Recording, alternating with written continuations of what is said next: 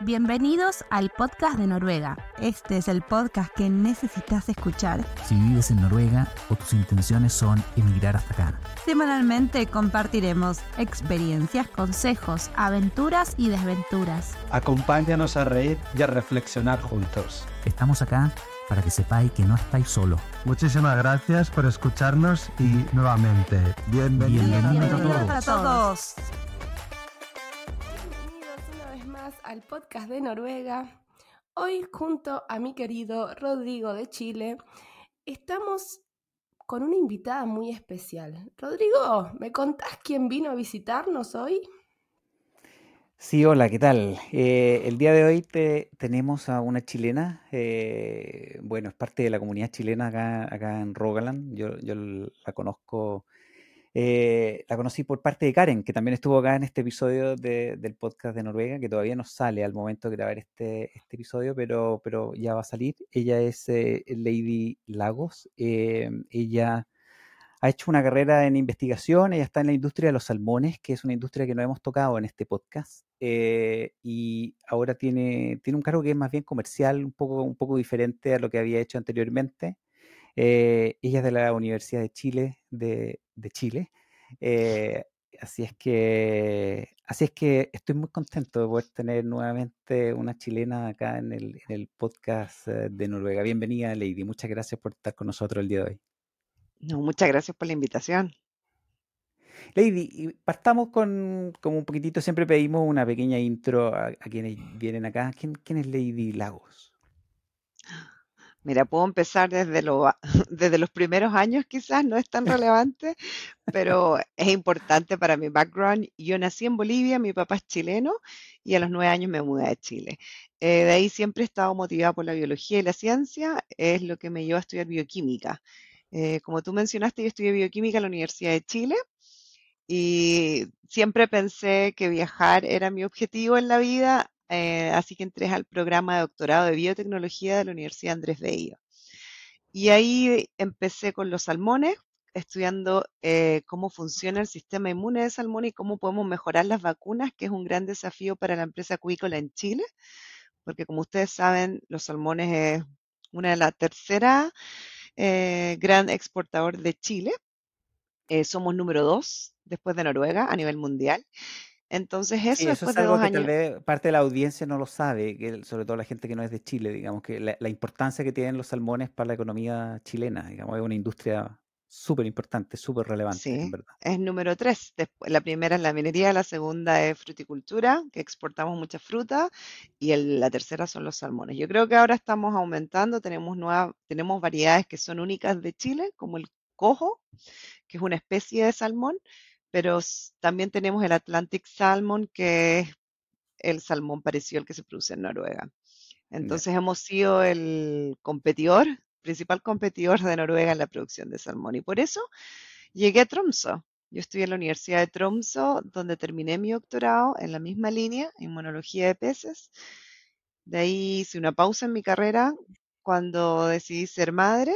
Me mudé a Alemania eh, fue una gran experiencia. Alemania es un gran país. Aprendí alemán, pero me di cuenta que claramente, porque en Alemania no mucha gente habla inglés, entonces es una presión mucho más grande que la que hay en Noruega. Y una vez que decidí que quería volver a trabajar, eh, mi background es acuicultura, entonces como tú comprenderás, en Alemania no es muy fuerte la acuicultura, solamente en un par de ciudades. Eh, y debido a eso volvían a Noruega. De ahí volví a Oslo, a la Universidad de Oslo, como postdoc, siguiendo con las vacunas. Y luego de tres años me cambié a la Universidad eh, Life Science University, que en noruego es NMBU, que se encuentra a 20 kilómetros al sur de Oslo. Y ahí empecé a trabajar con eh, alimentos funcionales. No sé si el público está consciente de que los alimentos funcionales como las levaduras, vitaminas, probióticos, prebióticos son muy usados en los animales de como vacas, cerdos, gallinas, sobre todo, y salmones. Entonces ahí trabajé mucho viendo qué tipo de alimentos funcionales son mejores, sobre todo para prevenir enfermedades, eh, principalmente con cerdo. Y debido a eso, me ofrecieron un trabajo en Screting, que queda en Stavanger. Y ahí trabajé como encargada de mm, RD Project y investigadora en el área de RD de Screti. Investigación y desarrollo. Eso, ¿no? Investigación y desarrollo, sí. Es el término correcto. Te, ayudo ahí con el español. Eh, sí, te olvida el español con tanto nuevo acá en, el Stavanger. nunca podría decir eso porque es como muy imposible. pero diste la vuelta larga, ¿ah? de, de, Chile hasta, hasta Stavanger, pasaste por, por varios lugares. El, yo te iba a hacer una pregunta porque eh, inmunología de peces es tu, tu especialización en el doctorado, ¿verdad? En la Universidad Andrés Bello. Eh, luce como una decisión muy estratégica, ¿no? ¿e-, ¿Es, como un aspecto muy relevante de la industria o es solo mi mente que... Sí, Yo no conozco mucho, pero me imagino que debe ser muy importante el trabajo inmunológico, digamos, para no perder. Eh, hace un par de años atrás en Chile se perdieron como, no sé cómo se dice, pero cultivos eh, por, por una, sí, una, una mortalidad masiva. Sí. Entonces es un tema crítico, ¿no?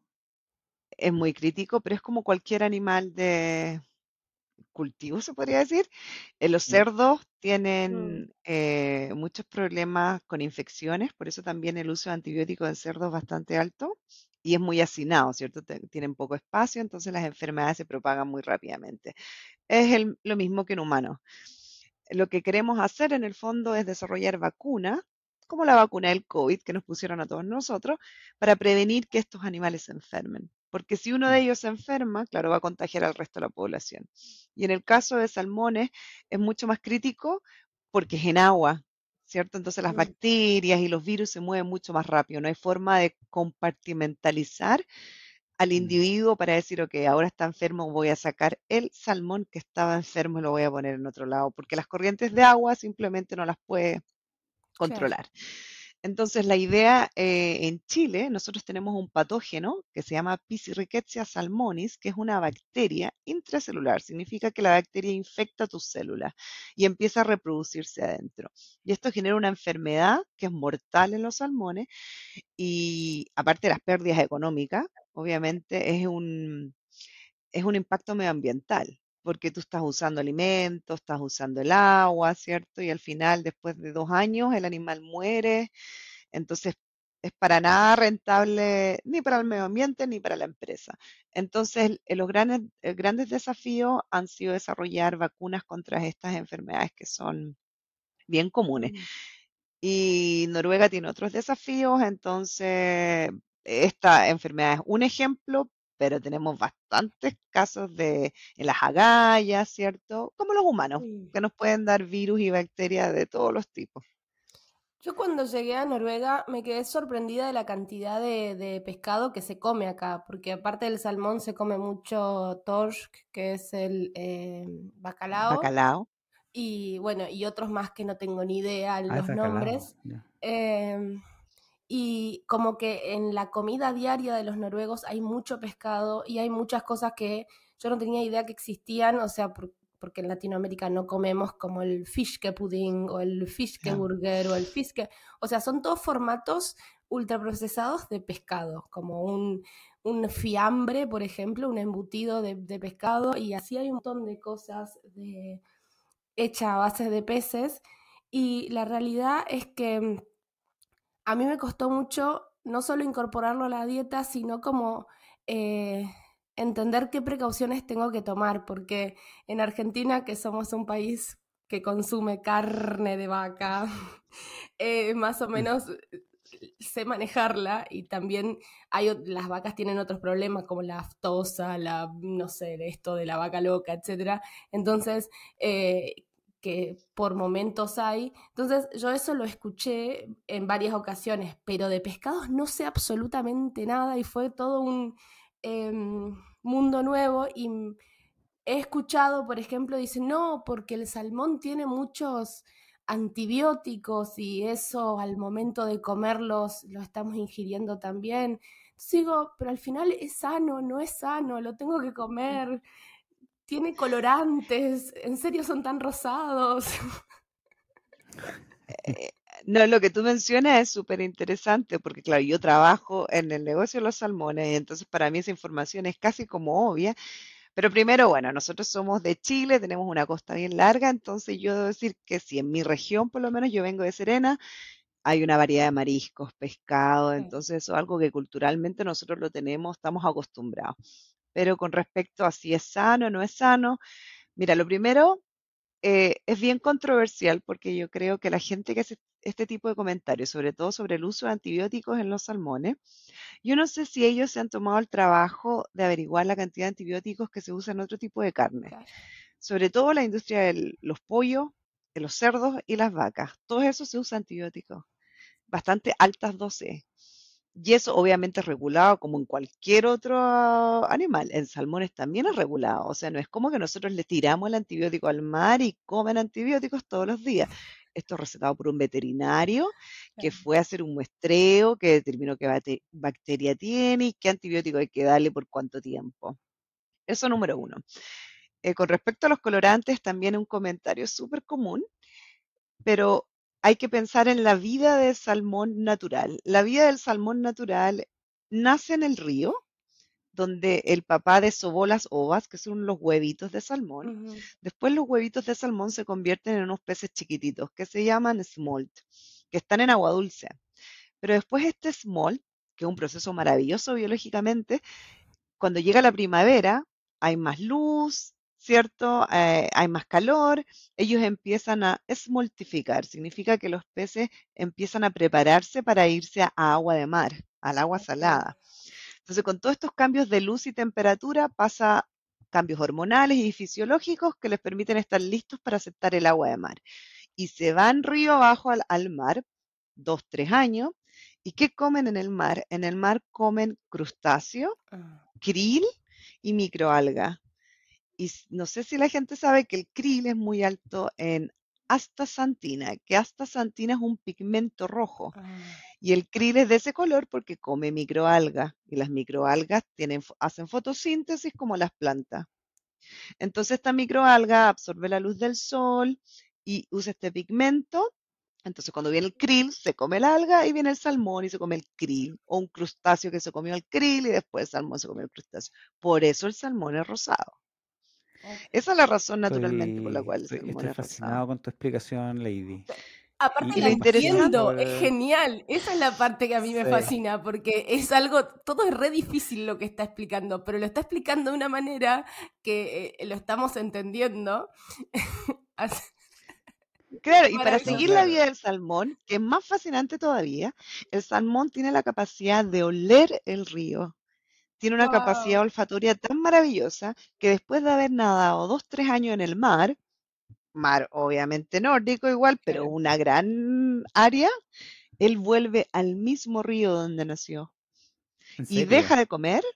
Cuando decide volver a- al río, deja de comer y empieza a nadar contra la corriente.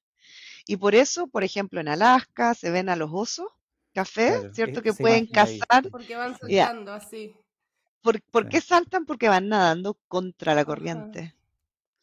Y ahí gastan su... eh, increíble. E- es- e- esas imágenes yo las he visto, claro, he visto con los osos que están ahí con la boca abierta esperando que le caiga un salmón adentro. Y, Y, pero claro, nadando contra la corriente y es como, Dios mío, ¿qué está haciendo? En verdad, es como, y piensa que el único objetivo de ese salmón es ir a desovar. Ah, Ese es el único objetivo de su vida. Él sabe que va a ir a morir, porque una vez que llega arriba, desova en el mismo lugar que desovar- desovaron sus antepasados y después muere. Y ahí termina muere, la vida muere como, disculpa mi ignorancia, pero eh, muere de, de falta de alimento o muere de- simplemente de que, ya, Bueno, la- no el porcentaje exacto de los números de salmones que llegan al lugar es muy bajo porque tienen que pasar todos estos desafíos y además ya han gastado toda la energía claro. de- que tenían del mar, claro, porque dejan de comer y ya cuando llegan a desovar la energía, todos los colores, el, el color, el pigmento, to- esa es la razón por la cual los huevos de salmón son rosados o naranjas. Ah, Porque, ¿qué hace el salmón? Todos los pigmentos, los nutrientes, las vitaminas que había acumulado durante esos años en mar, se los pasa a sus huevos. Claro. Entonces ya después en el momento de sobar ya no queda mucho que, mucha energía ni nada para sobrevivir. Son naturalmente mártires. O sea, son, son los verdaderos superhéroes de la Y el, naturaleza. y el tercer punto, que es también el otro de si es más sano comer eh, salmones salvajes comparados con los de cultivo, eh, es muy relativo, porque un, un salmón salvaje tú no controlas lo que come. Claro. Y desafortunadamente la cantidad de plástico, microplástico en los océanos que tenemos ahora es inmenso. O sea, es muy probable que los salmones salvajes tengan mucho más plástico que el que tienen los de cultivo, porque los de cultivo tienen eh, alimentos, eh, como em- estas empresas tienen, eh, están muy bien reguladas, eh, que no tengan em, pesticidas, que no tengan microplástico, que no tengan contaminantes, se hacen todo ese tipo de pruebas para los alimentos que están permitidos venderse y entregarse a los salmones. Entonces hay mucha más regulación del de lo que comen, del estado de salud. Pero sin embargo, el salmón salvaje no tenemos idea de lo que comió. Claro. Entonces es mucho más controlado. Te- te hago una pregunta difícil de inmediato. ¿La regulación noruega es mucho mejor que la regulación en Chile, por ejemplo? No, no, no es mucho mejor, sino que es un país más chico y yo creo que es una cosa de burocracia y cultura. En Noruega, ¿Noruega o eh, Chile, el país chico, perdón? eh, Noruega, porque. Noruega tiene, por tradición, ellos confían en su gobierno, ¿cierto? Entonces ellos tienen una institución que se llama Matilsine, que es Mm, como nuestro pesca, que en el fondo controla todo y ya tienes que reportar esto, yo reporto lo que ustedes me piden, está bien. En Chile es un país mucho más grande, la empresa llegó y creció muy rápido, entonces la industria del salmón en Chile es muy regulada. Chile tiene que pedir permiso para mover salmones, por ejemplo. Si tú quieres mover salmón de una jaula a la otra, tienes que pedir permiso a, a las fuerzas navales, parece. Después, si tú vas a venir con un barco a recoger tus salmones, tú necesitas otro permiso porque es un barco, es naval. Si vas a tratar los salmones porque tienen piojo de mar o enfermedades, tienes que reportar a hacer una pesca. Entonces son muchas más mm, instituciones en las cuales se reporta. Claro. A mí me, me da em, Eh, hasta un poco de, de gracia lo... No, no sé si está como todo muy concentrado o, o se debe a que Noruega como país no es muy grande, aunque lo parece. Este eh, Matt Tilsinet que mm, nombrás sería como el ministerio que regula la producción alimentaria, pero también se encarga de la ganadería y también de, de- de la agricultura y también de bromatología en los restaurantes y en los supermercados. Y entonces eh, es como que es un solo ministerio o un solo, una sola agencia gubernamental que hace todo eso. En Argentina existen como tres ministerios diferentes eh, para... Lo mismo pasa en Chile. Sí, Nosotros tenemos en la pesca solo pesca. claro, sí, Después tenemos otro organismo que regula restaurantes, tal otros que regula mm, ganadería. Sí, Entonces yo encuentro que la industria está muy regulada. Lo que pasa es que deberíamos de tener, canalizar estas regulaciones, quizás hacerlas más transparentes, claro. que la gente conozca esto, porque no es como que vamos y producimos toneladas de salmón. No, yo había escuchado como el- el- las controversias, pero, pero yo confieso que soy un fanático del salmón, me encanta. Eh, mi, hijo se sorprende cuando yo le digo mi comida favorita es el salmón. Y mi hijo así como, ¿qué? Eh, ¿Más que un McDonald's, papá? Sí, más que un McDonald's. Y, y claro, como que uno a veces no quiere saber la verdad, ¿no? Como que soy tan feliz comiendo salmón que en verdad no, no quiero entrar en, en discusiones controversiales, pero me, me dejaste muy tranquilo, Lady. Mm, Eh, que estoy en buenas manos, digamos. Y ahora en realidad, ¿eh? No, no, lo que te iba, lo que antes, antes que se me fuera el tema, eh, la gente que, que le interesa la industria acá en Noruega, ¿cuál es el, en, en qué ciudad está concentrado como el, el epicentro de la industria del salmón? ¿Es Bergen o es Stavanger? Em, en realidad depende del área a la cual te quieres dedicar, porque el cultivo del salmón se hace en toda Noruega, Ah, desde ya. Kristiansand a la afuera de Kristiansand, que es la- se divide por zonas de producción, eh, hasta Alta, Entonces, en realidad es toda la costa noruega en la cual se puede producir salmón. Salmón se produce en los fiordos, ¿cierto? Cuando está Mm, mucho más protegido. Hay, hay nuevos proyectos muy interesantes que están tratando de hacer eh, off-farming, que es onshore, ah, como las plataformas de petróleo, que ya es a mar abierto, como, pero, en serio. mm, pero esas son nuevas tecnologías que están testeando, o sea, todavía no está, no se sabe qué desafíos se pueden tener. Pero generalmente son en los fiordos. Y como Noruega tiene muchos fiordos, tú puedes tener salmones en toda la, la costa. Ahora, las grandes ciudades son las que centralizan la producción de alimentos, centros de investigación, de estudios genéticos, y esos están en, hay muchos centros de investigación en Oslo, pese a que en Oslo no se produce salmón. También tenemos en Stavanger un clúster bien grande. Bergen es bien importante en la acuicultura. Trondheim también tiene, y obviamente Ålesund. Todavía están las universidades allá. Eh, Tromsø está muy relacionado con eh, la producción de alimento basado en animales eh, de, de- ¿Salvaje? que están más bajo en la cadena alimenticia, como krill, Mm, como algas, como si se pueden usar esos tipos de animales mm. para procesarlos, para usarlos como alimento. Entonces, en realidad depende lo que tú, en qué área de la salmonicultura te interesa trabajar. Este, perdón, quiero contar alguien, algo cuando, antes de cuando, que me olvide porque me pareció fascinante. Este dale, dale. verano fuimos a, a conocer eh, el mar eh, noruego a Sundalsule, algo así. Sundalsøra. Esa, ahí. Y eh, fuimos eh, por toda la parte de los, de los fiordos y qué sé yo. Y eh, mi marido me mostró, me dice, eso es un cultivo de salmón.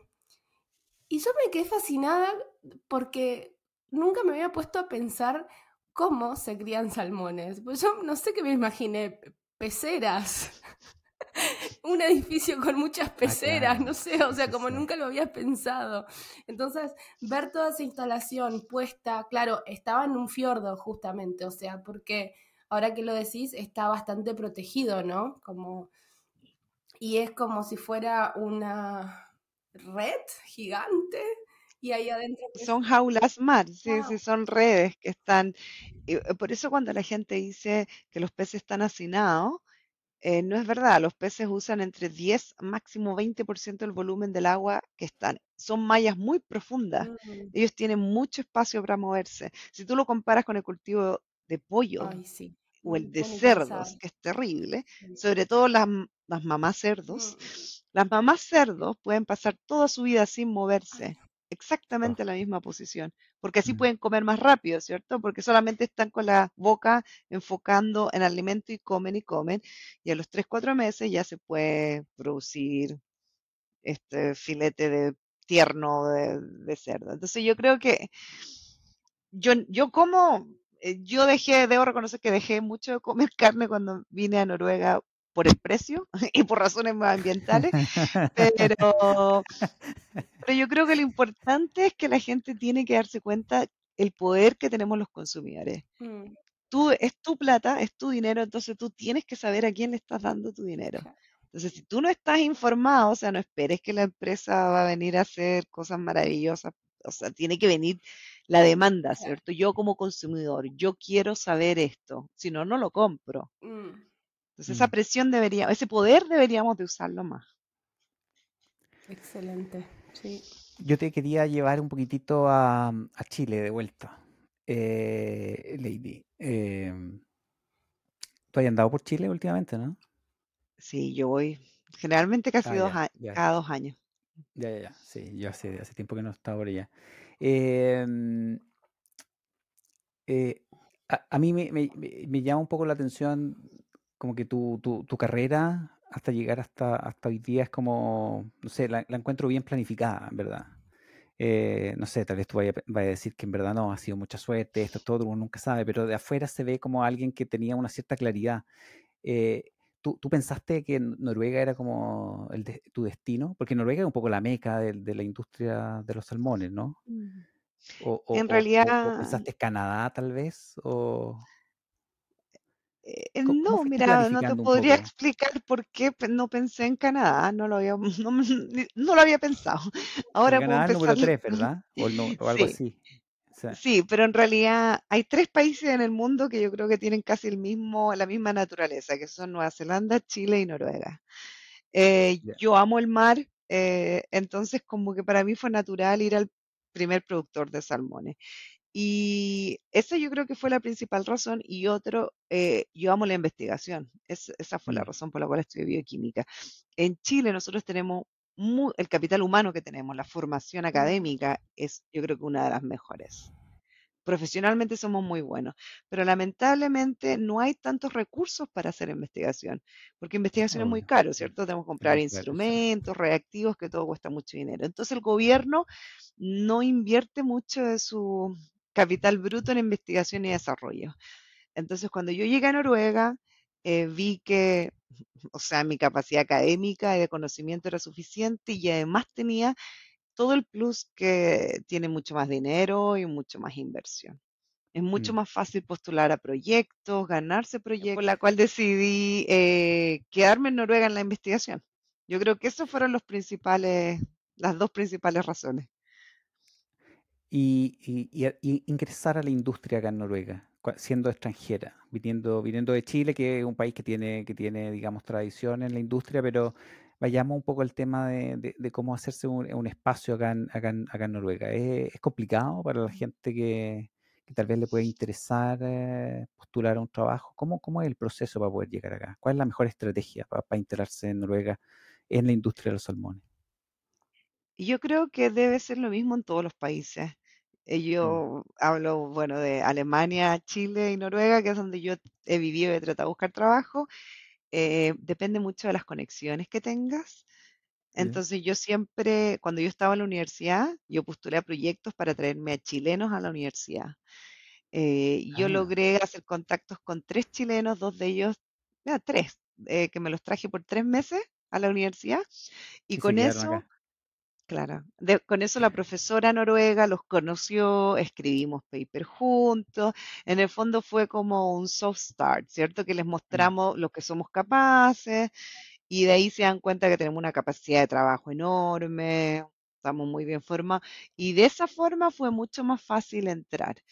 Eh, yo, bueno, soy muy sociable y eso no es, no es muy normal en los noruegos, entonces eso también ayudó. Debo decir, es como que hacer redes, tú tienes que tener redes. Sí, Noruega, en- eh, muchos chilenos se quejan, en Chile le llamamos el, el pituto, eh, Marcela, mm, que es como el contacto, digamos, la persona que, que, que te dice, no, tranquilidad, Marcela, yo te conecto con esta acá y Sí. te conseguimos el trabajo, qué sé yo, eh, le llamamos el pituto. Pero, y uno dice, y los chilenos muchas veces creemos que somos el único país del mundo en que existe el pituto, y en Noruega, en Noruega es muy importante tener un buen contacto, Está institucionalizado eso. no se llama pituto en Noruega, No. ob- obviamente, pero, No. pero Y, hay una cosa, claro, que también ellos, eh, no sé si no confían, pero yo creo que el hecho que no conocen nuestra vocación, yo creo que no es que nos miren en menos, pero yo creo que no saben las capacidades que tenemos, porque no saben qué tipo de universidades, la calidad de los estudios, ¿cierto? Entonces yo creo ya partimos con una mala base si yo desde Chile postulara directamente un trabajo en Noruega sin conocer a nadie. Claro, verían Lady Lago, Universidad de Chile, bueno, ¿cuál será esa? Mm, No, nunca la he escuchado. Entonces yo creo que hay que empezar desde abajo, no sé, venir, si alguien está interesado, hay que venirse como un trainee. Hay hartos programas de trainee o practicantes acá en Noruega, que son tres meses durante el verano, que todos los noruegos están de vacaciones, necesitan gente para trabajar. Ese es, por ejemplo, una muy buena entrada. mm. Mira, buen dato ese, ¿ah? sí, para, para generar antecedente también, porque no solo te va a permitir conocer eh, personas, sino generar un antecedente académico o laboral en, en Noruega y ya para postular a un trabajo ya tenés al- alguna base. Y sobre todo que los noruegos le dan mucha importancia un número de teléfono de, de referencia de alguien que, con el cual trabajaste.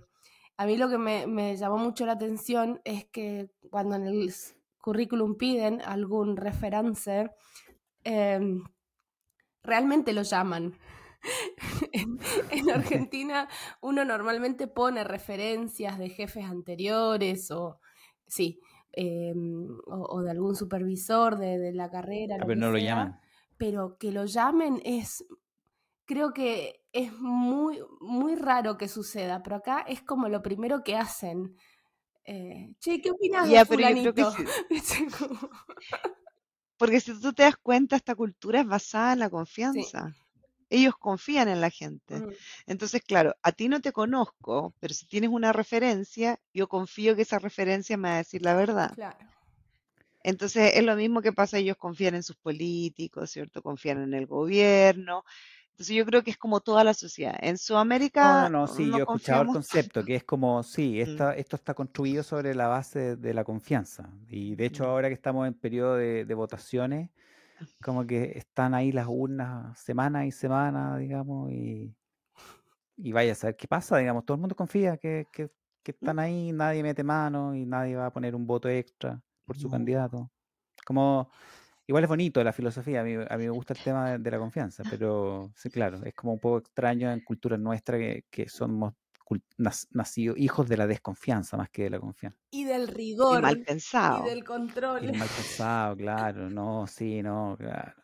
Eh, no, claro, en Chile, por ejemplo, el sistema, claro, funciona con ciudadanos, pero cada partido tiene su representante, entonces entre ellos se están, se están cuidando que nadie haga, haga nada. Entonces, yo, em, pero tú, tú hiciste el, el doctorado eh, en, en, Chile, pero te viniste en, en, algún programa como intercambio, como de colaboración de trabajo. ¿Cómo, cómo fue esa? esa sí, no, yo por eso agradecía a mi país y toda la vida seré chilena. Yo me vine a Noruega con el programa Vegas Chile.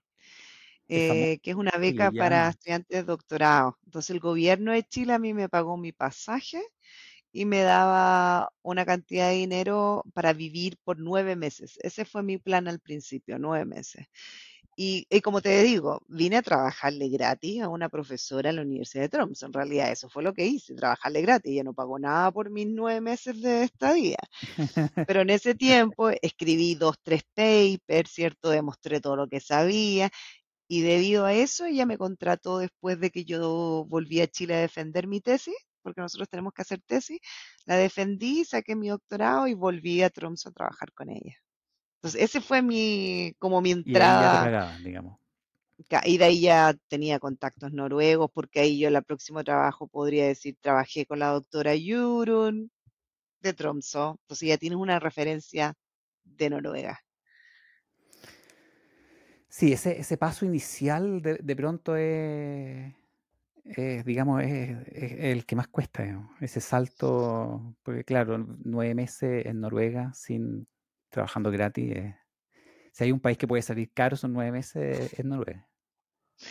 Sí, pero yo venía, o sea, concientizada, yo tenía que sacar mi tesis, o sea, me comí ese pan negro que se come acá con agua, yo creo, pero venía súper clara mi objetivo. Yo creo que en general los chilenos que tenemos buena educación que somos hartos, estamos súper, tenemos un objetivo súper claro. O sea, si uno viene acá, viene a aprovechar. negro te referí? E, ese que tiene los, cuatro figuritas negras, ¿o no? No, yo como en realidad el Dansk, Dansk ah, que en realidad el, el pan negro danés, que pesa ah, como 7 kilos un pan de molde, pero que lleno de semillas. Ah, me encanta. no, no. Sí. Eh, Oye, el, es muy em, nutritivo. Vos perdón, Marcela. eso con un quesito y ya eh, completaste las 2000 calorías y todos los nutrientes que necesitas en el día.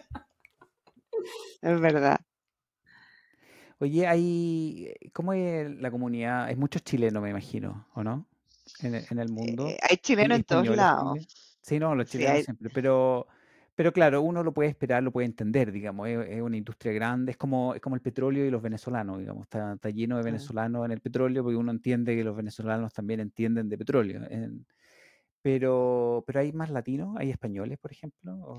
No, en realidad en la industria del salmón hay bastantes chilenos. Nosotros tenemos un par de gerentes generales en empresas noruegas acá que son chilenos, porque Sí, no, si tenemos, eh, estamos muy bien calificados. Por eso yo creo que No, es es que yo fácil trabajar siempre, yo en... siempre saco, digo que uno, uno, para mí uno de los indicadores de que la inclusión llega hasta por ahí nomás en Noruega es que yo no veo muchos gerentes generales como no noruegos, digamos. Y me, me sorprendiste, me Lo cual es dejaste verdad. Lo que pasa es que muchas de las empresas noruegas tienen filial en Chile.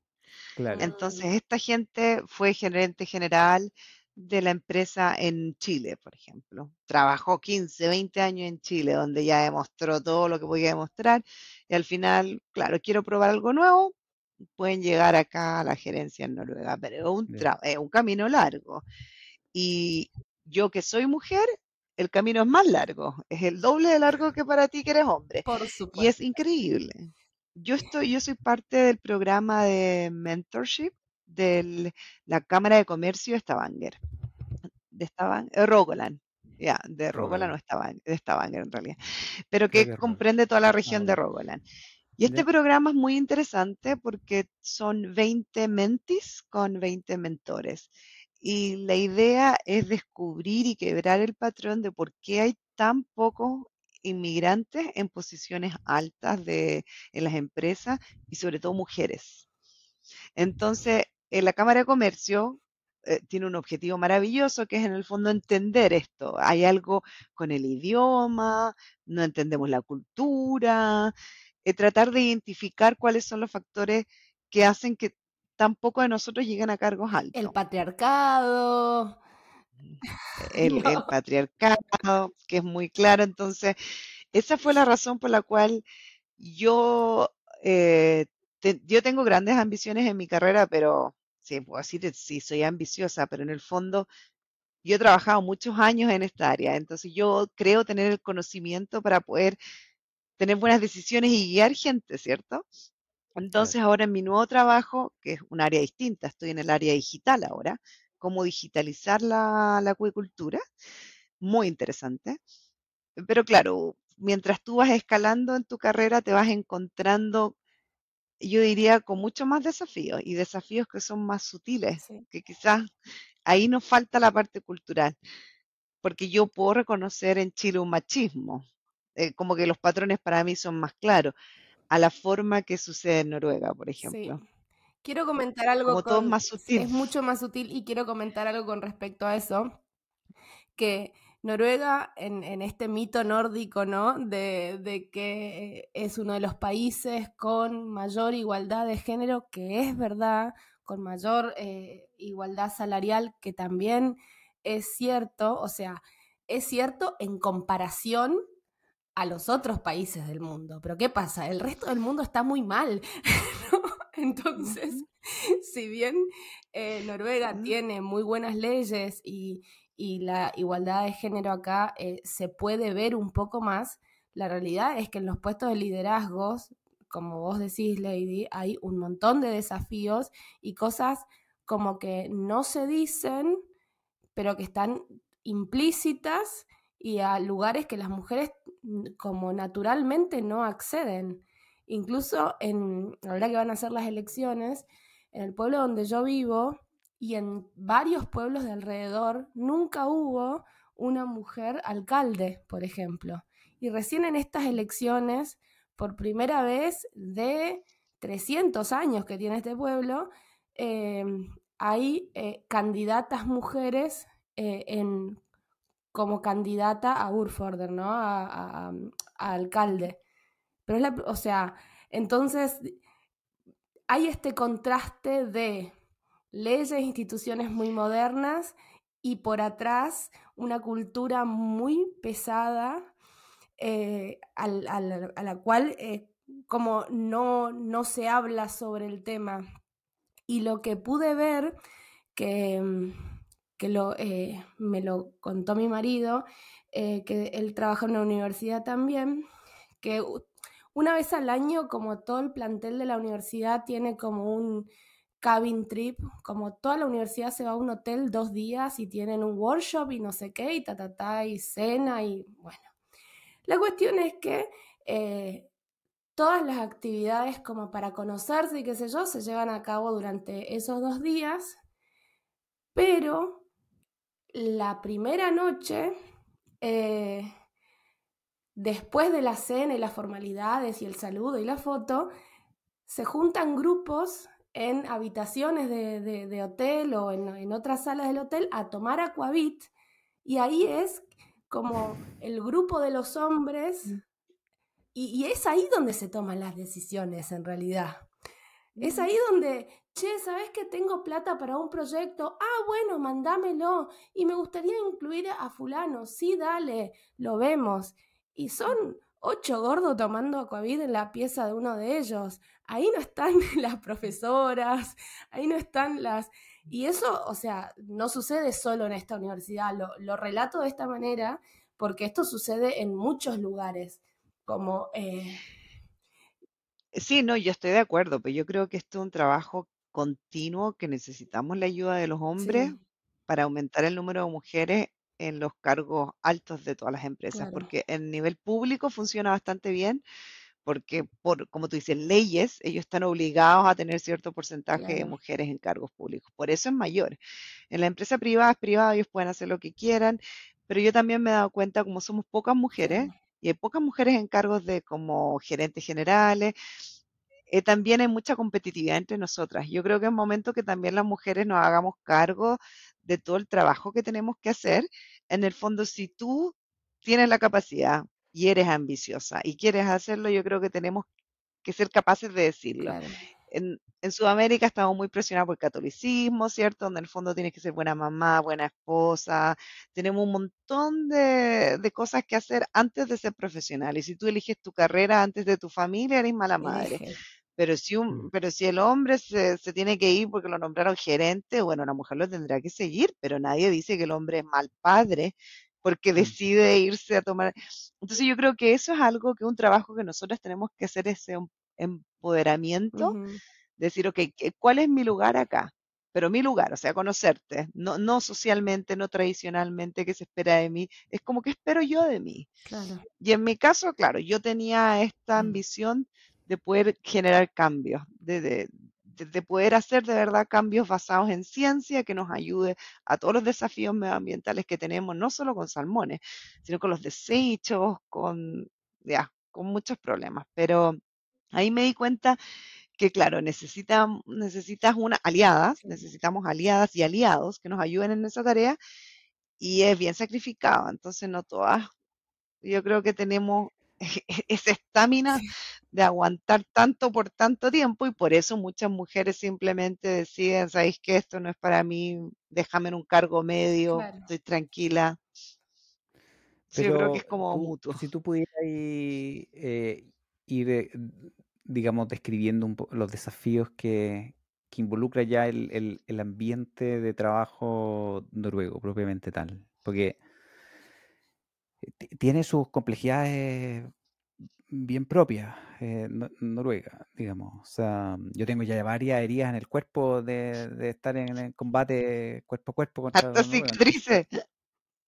Muchas cicatrices. Entonces, em, ¿cómo, ¿cómo podrías tú definir tal vez la parte más, más compleja, digamos, de, de trabajar al nivel eh que tú estás trabajando, digamos, como ya que querer hacer cambios, querer tener autoridad, porque los nuevos son muy simpáticos cuando, claro, cuando llega el inmigrante que, que necesita un poco de ayuda para el departamento, como todo muy bien, todo buena onda, ayudémoslo, pero cuando el inmigrante quiere ser gerente general es otra cosa.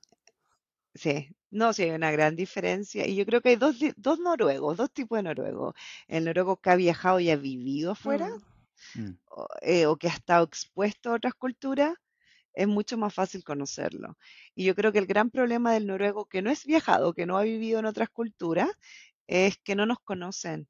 Y como su mm. cultura es bien aislada, no nos van a conocer porque ellos, no sé si no les interesa o eh, la cultura de ellos es que yo nací en un pueblo, tengo mis dos amigos y ya tengo la cuota de amigo de mi vida. O sea, yo ya tengo amigos.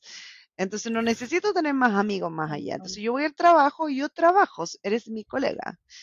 Pero yo a las 4 de la tarde me voy y yo no tengo nada que ver contigo, ya no eres. O sea, es como que está fuera de contexto. Si te veo en la calle, quizás hola, pero es que no, pues este, son después de las 4. Entonces, ellos tienen muy compartimentalizada su vida, ¿cierto? Trabajo, tiempo libre y respetan cada uno de esos como eh, compartimentos que tienen. yo creo que el gran desafío es que no nos conocen y yo creo que eso también genera eh, frustración en las expectativas que uno puede tener, mm. porque nosotros proyectamos nuestra cultura. Entonces, nuestra cultura en Chile, somos empáticos, nos gusta saber de la gente, a, cierto nivel un poco mucho, ¿cierto? Nos metemos de lo que hace la vecina, con quién se metió la otra vecina, pero nos metemos, nos interesa la, la vida del otro, ¿cierto? Esa es nuestra cultura. Bueno, te tarda, ¿no? claro. sí, pues, es que acuérdate que con quién lo vino a dejar, ¿cierto? Y, lo y te lo voy a comentar a ti, te lo voy a decir, oye, acuérdate, ¿viste? Acá probablemente lo ven, pero no es como el... O sea, tú le haces una pregunta demasiado privada, se espanta. Pero, ¿cómo, ¿cómo ha sido tu estrategia para generar confianza con, con, con un noruego? Que, que, comienza a creer en ti, a confiar en ti, en tus capacidades, porque tal como tú lo decías, y claro, la Universidad de Chile mm digamos, es una de las mejores del continente, pero el noruego no tiene idea, digamos. Yo, eh, yo creo que lo importante es que nosotros tenemos que estar, ver al noruego desde los ojos de un noruego, mm. ¿cierto? No de los ojos de chilena. En el fondo, yo cuando llego a un lugar, si yo te voy a visitar a ti y tú vives en otro país, yo espero que tú me pases, ¿cierto? Que me, siempre vas a estar conmigo. E, el noruego es independiente. Eso él no, no te quiere molestar, ¿cierto? Entonces él mejor ni, ni siquiera va a comer, va a comer afuera. entonces, ese tipo de cosas a uno de nuestra cultura es como, ¿en serio? Eh, mm. que, no, no, quiere estar conmigo. Pero si tú lo ves desde el punto de vista de ellos, que ellos desde el kindergarten se visten solos, comen solos, hacen todo solos. Entonces tú no le puedes pedir hay, como una filosofía de la independencia muy, desde que, que, yo como papá lo valoro mucho, digamos, que, que, que mis hijos se, se, pongan los pantalones solitos desde los tres años es un, es un alivio, digamos, pero, pero está, no sé cómo es en Argentina, Marcela, pero en Chile somos de, mijito, mijito, yo lo ayudo, y claro, y estamos así de repente muchos años como, como sin cultivar esa independencia, y acá es una parte importante del desarrollo personal, efectivamente. Entonces mi estrategia como para, sobrevivir, una, yo no tengo ninguna expectativa. O sea, yo llego, me siento al almuerzo y si viene gente y me habla, yo hablo, ¿cierto? En el fondo, ok, quiere conversar. Si viene mi colega y se sienta en la otra punta de la mesa, yo asumo que no quiere hablar. Entonces yo no me voy a ir, como lo haría en Chile, correr la silla, ir a sentarme al lado de él. Yo ya no lo hago porque me siento, porque ellos se van a sentir así como, ¿y por qué lo está haciendo? Si me senté solo, ¿cierto? Fue como por una razón. Entonces yo trato de respetar los espacios que ellos necesitan. Ellos necesitan mucho espacio, mucha distancia y muy cuidadoso. O sea, yo dentro de todo soy yo, soy muy espontánea, ¿cierto? Pero trato de tener cuidado con preguntas personales. Todo toma mucho me llama mucho la atención porque digamos, yo, yo sé que eh, en este episodio, no sé, la gente se puede dar una impresión de Lady, digamos, pero, pero yo sé que tú, tú eres muy social eh, y, y, pienso que puede ser un desafío mucho mayor para ti el hacer el switch y, y, tener esa relación un poco más como respetar el espacio y ser más respetuoso con las preguntas y coma. Porque yo en Chile era considerado un tipo, o sea, yo cuando a mis amigos les digo, mira, los noruegos son, son fríos, no hablan mucho, no le gustan las preguntas personales, todo mi amigo me dice, ah, pero es perfecto para ti, en verdad, porque, digamos, caíste gato parado. No, no es, no, es tan fácil realmente. Y, tú querís mucho más social que yo, como hacer el switch me imagino que no debe ser tan simple, o no sé, de pronto. No, y por ejemplo, para mí, no, no, es una forma de sobrevivir en el fondo, no tiene sus objetivos profesionales claros y debo reconocer que yo después del tiempo yo tengo muy, mm, de mis colegas yo me he hecho amiga. O sea, de los lugares que ah. yo he estado, yo he logrado hacerme amiga a los noruegos, pero con el tiempo, ¿cierto? Y paciencia que tú encontrás y que toma mucho. Pero yo en paralelo, en todas las ciudades que yo he vivido, yo he vivido en Tromsø, Oslo, Stavanger, eh, siempre tengo mi comunidad latina. Y eso como que yo creo que llena esa parte social que yo necesito porque ellos sí hablan mi idioma, mi código, tenemos la misma cultura, entonces yo me energizo con esta gente. Yo tengo una, tengo muchos latinos, entonces hacemos muchas actividades juntos, entonces ya no tengo esa dependencia social con los noruegos. Y ya los acepto, ¿cierto? Yo sé que el fin de semana el noruego hace cosas con su familia. E- Él Sí, no, no va a e- sacrificar un domingo diferente. para estar conmigo, No, claro. No, no, no. porque es un Eh, sacrificio para ellos. Eh, es una buena recomendación. Yo también lo he- en algún momento también lo tuve esa, esa recomendación, que mira, búscate gente que hable tu idioma, digamos, gente que hable tu español, gente que, que, que, que se salude de abrazo y te, te dé un abrazo grande, largo, de cinco segundos y que, y que cosas que uno no, no hace con, con los noruegos. Eh, y ah, yo no, no me quiero quedar sin preguntarte por el tema del idioma. ¿Fue difícil acostumbrarte al noruego? ¿Cómo fue tu, tu relación con el Mm, idioma? ¿Tu trabajo en inglés o en noruego o En ambos? los primeros años fue en inglés porque trabajaba en universidad, pero una vez que ya me mudé, bueno, Skretting es muy internacional, pero ahora estoy en Aqua Group, que es una empresa que está eh, en Brine, en Klepp en realidad, pero es Yaren, eh, es casi Estamos en Rogaland, digamos, para la gente que no 99,9. tiene idea de los nombres Claro, todavía estamos en Rogaland y ahí es un dialecto súper fuerte y, la, y ahí es noruego. Ahí yo hablo, yo trabajo en noruego. Eh, yo tuve la oportunidad de vivir en Alemania, aprendí alemán y debo reconocer que después de aprender alemán el noruego se te hace muy fácil, pero yo creo que eh, eh, No, uno pero si tiene que habláis atreverse. noruego con gente de Brine, eh, eres como casi una super saiyajina del, del noruego, porque eh, es un, es un dialecto súper raro. muy complicado. Sí, es complicado, pero yo trabajo con los salmones, entonces yo trabajo con gente en islas remotas, en el norte de Noruega, entonces ya como que el oído se te va acostumbrando.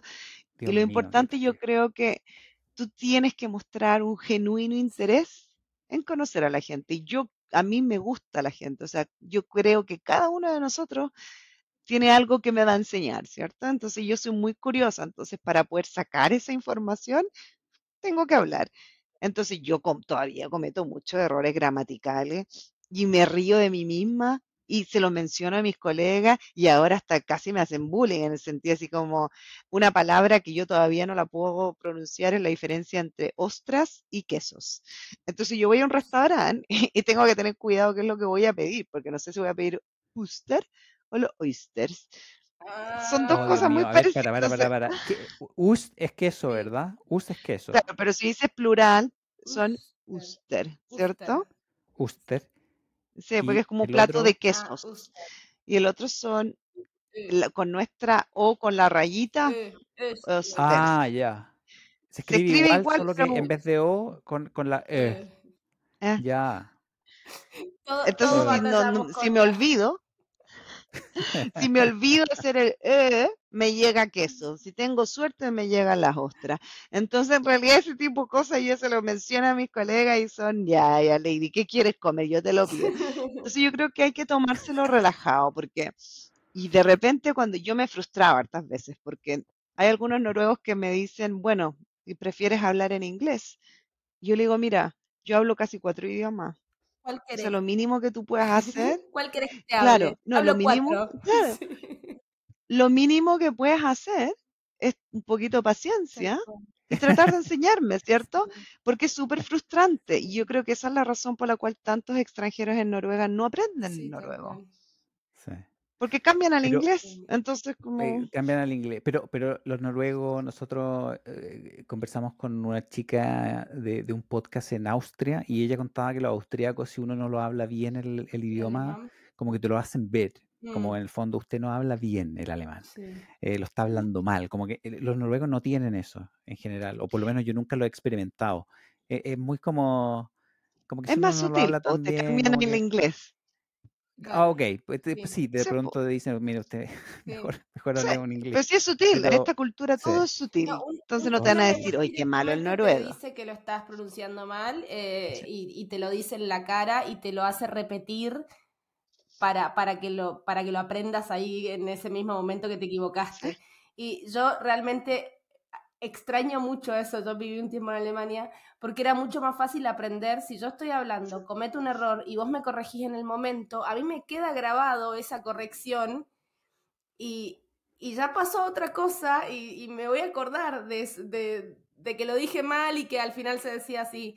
Pero me pasó de cuando estaba aprendiendo noruego de por semanas enteras cometer un mismo error y que no me lo corrijan que no me lo corrija ni siquiera el profesor de noruego, porque no, bueno, pero todo el resto lo dijiste bien, pero corregime y decímelo en la cara. No, sí, no, no, no. esta es la, eh, nunca lo había pensado de esa manera, este es el país de, de la sutileza, claro. efectivamente, hay, que, hay que ser mucho más, más, despierto para pa, entender lo que los noruegos realmente quieren decir. Yo, por ejemplo, acabo de descubrir, después de ocho años viviendo en Noruega, que cada vez que decía tú, du, en verdad lo que estaba diciendo era tual, era baño, toalete. Inodoro. Lo vi en un video que en, Instagram, que el, el, porque el, la U no es, eh, a ver, esto, esto, es difícil de explicar, la O los noruegos la pronuncian como nuestra U, en el fondo, ¿no es verdad? Y la U de los noruegos es una U que nosotros no tenemos, que, que hay que hay que hacer, yo, uh, sí, hay que poner como labio, y, y entonces es muy poco natural para mí. Y yo me acabo, y yo le pregunté a mi señora, es como, cuando yo digo du, de tú, ¿estoy diciendo baño? Sí. No, pero yo te entiendo, yo, yo sé a qué te refieres. Estoy diciendo, he estado diciendo baño durante ocho años en el fondo. Pero yo creo que la estrategia en la que yo uso, yo hablo muy rápido en todos los idiomas. Así que solo hablo súper rápido. Entonces de repente yo veo que tratan de seguirme, probablemente lo pronuncié mal, pero ya dentro del contexto ya entendieron lo que quería hacer. Pero yo creo que también otra clave cuando uno se quiere integrar, en todos los países es igual, es, es como clarificar las expectativas y también comunicar, ¿cierto? Yo cada vez que entro en, eh, yo he, trabajado en hartos lugares, me he cambiado harto de trabajo, siempre llego y, yo para que ellos me conozcan, yo defino quién es Lady, ¿cierto? Soy súper sociable, me gusta, entonces yo hago toda la definición de lo que soy yo, entonces ellos empiezan a armarse una idea de lo que yo espero, ese feedback, ¿cierto? Entonces, mm. por ejemplo, yo tengo hartas ideas, soy súper entusiasta, y yo a mis colegas ahora le pregunto, cuando me dicen, sí, está bien, ¿Es el está bien súper excited, así súper emocionado, o es el bien normal? Porque no tienen expresión eh, corporal, ¿cierto? Como uno. Entonces me dicen, no, Lady, es el bien súper emocionado. Es perfecto. Entonces ahora ya dentro de sus limitaciones, yo pongo escala, ¿cierto? Porque como no tienen la capacidad de decir, oh, pero eso fue increíble, qué buena idea, así como uno lo hace. No, yo ya sé que no les sale, ¿cierto? Entonces ahora les pregunto, ¿es el, ¿es el súper, súper feliz o es el feliz nomás? Y me dicen, no, es el ok. Ah, entonces estamos bien en la escala. Yo creo que eso es importante. Tú tienes que, ellos no te conocen, tú eres la que viene a su país. Entonces tenéis que tú comunicar cómo somos nosotros, qué espero yo de ti, qué, qué yo puedo darte a ti. Claro. Está, bueno ese dato, yo no lo había escuchado nunca antes, Lady, original de Lady Lagos, porque preguntar directamente cuál, de todas las sonrisas es, digamos, la, la, la, la, bien, bien feliz, bien feliz o, Está bueno, sí, porque efectivamente. Y aparte que así también rompí el hielo. Entonces ahora yo tengo colegas que me dicen, Lady, el día fue awesome, incredible, amazing. Y yo así, whatever, no me importa, pero es lo que yo necesito, ¿cierto? Y en el fondo, por último, aunque sea broma, ya, ya como que tenemos un espacio más de confianza. Yo creo que eso es la, la, cuota de desorden, ¿o no? Un poco de pronto? O, Sí, como buena chilena. Yo no sé si todos los chilenos son así, pero nosotros somos simpáticos. Está una argentina aquí, así que no se puede decir mucho, pero bueno, ya. yo, somos los adoro. ¿eh? los chilenos. Eh, estoy, eh, estoy encantada con el, con el acento y las palabras porque ya entrevistamos, sos la tercera chilena que entrevistamos y aprendí un montón de palabras. Y eso que trataba de hablar no, súper neutral. sí, Sí, no, no, hemos visto la versión chilena al, al 18 de septiembre. No, pero no hay ningún eh, no hay ninguna enemistad de mi parte con ningún latino. Yo estoy como enemistada con la idea de, compararnos entre nosotros y, pelear, pues. Sobre mm. todo lejos de, de casa, lo que tenemos que hacer es hundirnos. No, cuando uno está lejos, como que todos los latinos. O sea, yo, yo trabajé en, en, en hoteles la primera vez que vine a Noruega y, y los indios se juntaban entre ellos, los, digamos, la gente de Pakistán se juntaba entre ellos y, y los latinos éramos naturalmente el- eh, un grupo entre todos, digamos, como Sí. que ahí se, se acababan un poco las diferencias. Eh, veo que estamos llegando a la hora Sí. y, y no quiero terminar sin hacerte la pregunta de rigor, Lady, que es, eh, para quienes están que no están en Noruega eh, y que, les interesa la industria de los salmones, una industria con, con muchas expectativas, eh, tus recomendaciones, digamos, cómo, cómo hacerlo, cómo, cómo se puede postular, cómo se puede llegar, qué, qué hay que aprender antes, digamos, alguna recomendación que tú puedas tener para la gente. Yo creo que lo más importante, eh, nosotros ten- estamos muy bien evaluados en el área de acuicultura. Eh, lamentablemente es súper difícil si tú eres, no conoces a nadie acá y tú tienes un muy buen cargo en Chile, esperar el mismo cargo acá. Mm, Entonces yo eh, empezaría con algo, por ejemplo, colaboraciones, depende de donde uno trabaje, si tu empresa tiene algún contacto con Noruega, empezar a preguntar, ¿cierto? Mira, me interesaría venir de vacaciones. Cuando uno viene de vacaciones puede conocer eh, ciertas empresas, puede ir a visitarlas, ¿cierto? Por ejemplo, si un mm, chileno quiere venir, yo lo puedo llevar a mi empresa para ver cómo es el área de trabajo y todo. Entonces tú empiezas a ver, ah, ya, este, este es el área que, este es como el talento que se podría valorar en Noruega, que yo tengo y que falta en ese país. mm, Eso, eh, generar eh, conexiones. Tienes que generar conexiones. En los pro- como mencioné, los programas de trainee, sobre todo en los veranos, eh, son súper fáciles de postular, sobre todo para gente joven, para trabajar en la jaula mar, cortando peces, ¿cierto? Haciendo todo tipo, porque son tres meses que casi los noruegos toman vacaciones. claro. Eso se publican en Findote, ¿no? Hay una página donde se publican todas las posiciones, o si no, se puede postular directamente. Por ejemplo, en las grandes salmoneras, Leroy, Salmar, Grieg, eh, tú puedes ir a la página web y puedes a- a escribir una aplicación abierta y decir estoy interesada en postular en un trainee. Eso es una opción. Y yo, yo creo que eso, tratar de generar eh, conexiones con ¿Y Noruega, y en noruego o en general es una industria que con inglés se puede entrar? Depende del cargo. Sí, de, verdad depende del cargo. Si te vas a ir a trabajar como operador en una jaula de mar, claro, te van a pedir noruego, porque esa gente, no todos hablan tan inglés, pero si vienes a cargos más globales, eh, eh, con el inglés es suficiente, pero hay, que atreverse, hay que venir. Y yo lo que sí siempre le digo a la gente que tiene ganas de salir de Chile, por ejemplo, yo, yo recomendaría que se vinieran de vacaciones. Hay muchos desafíos, ¿cierto? Como culturales, de clima y todo, que es otra cultura. Entonces, hay que venir, conocer, y si uno tiene claro su objetivo, es un país muy tranquilo, que disfruta mucho la naturaleza, y si eso es algo, eh, no es competitivo, no les gusta la competencia, no, no son muy ambiciosos, entonces uno tiene que ver lo que está buscando. Si tú querés un, así un despegue masivo de tu carrera, me iría a Estados Unidos, ¿cierto? No, no me va a venir a Noruega, pero si tienen familia, me vendría a Noruega. Entonces yo creo que, sí, y yo siempre le digo, y, y a todos los chilenos que yo encuentro de repente en LinkedIn y dice, oh, me mudo a Noruega, yo los contacto, así como, hola, chileno, porque yo digo en el fondo, hay cosas que los noruegos no ven, ¿cierto? Entonces ayuda mucho conocer a alguien que ya pasó por el Mm, proceso.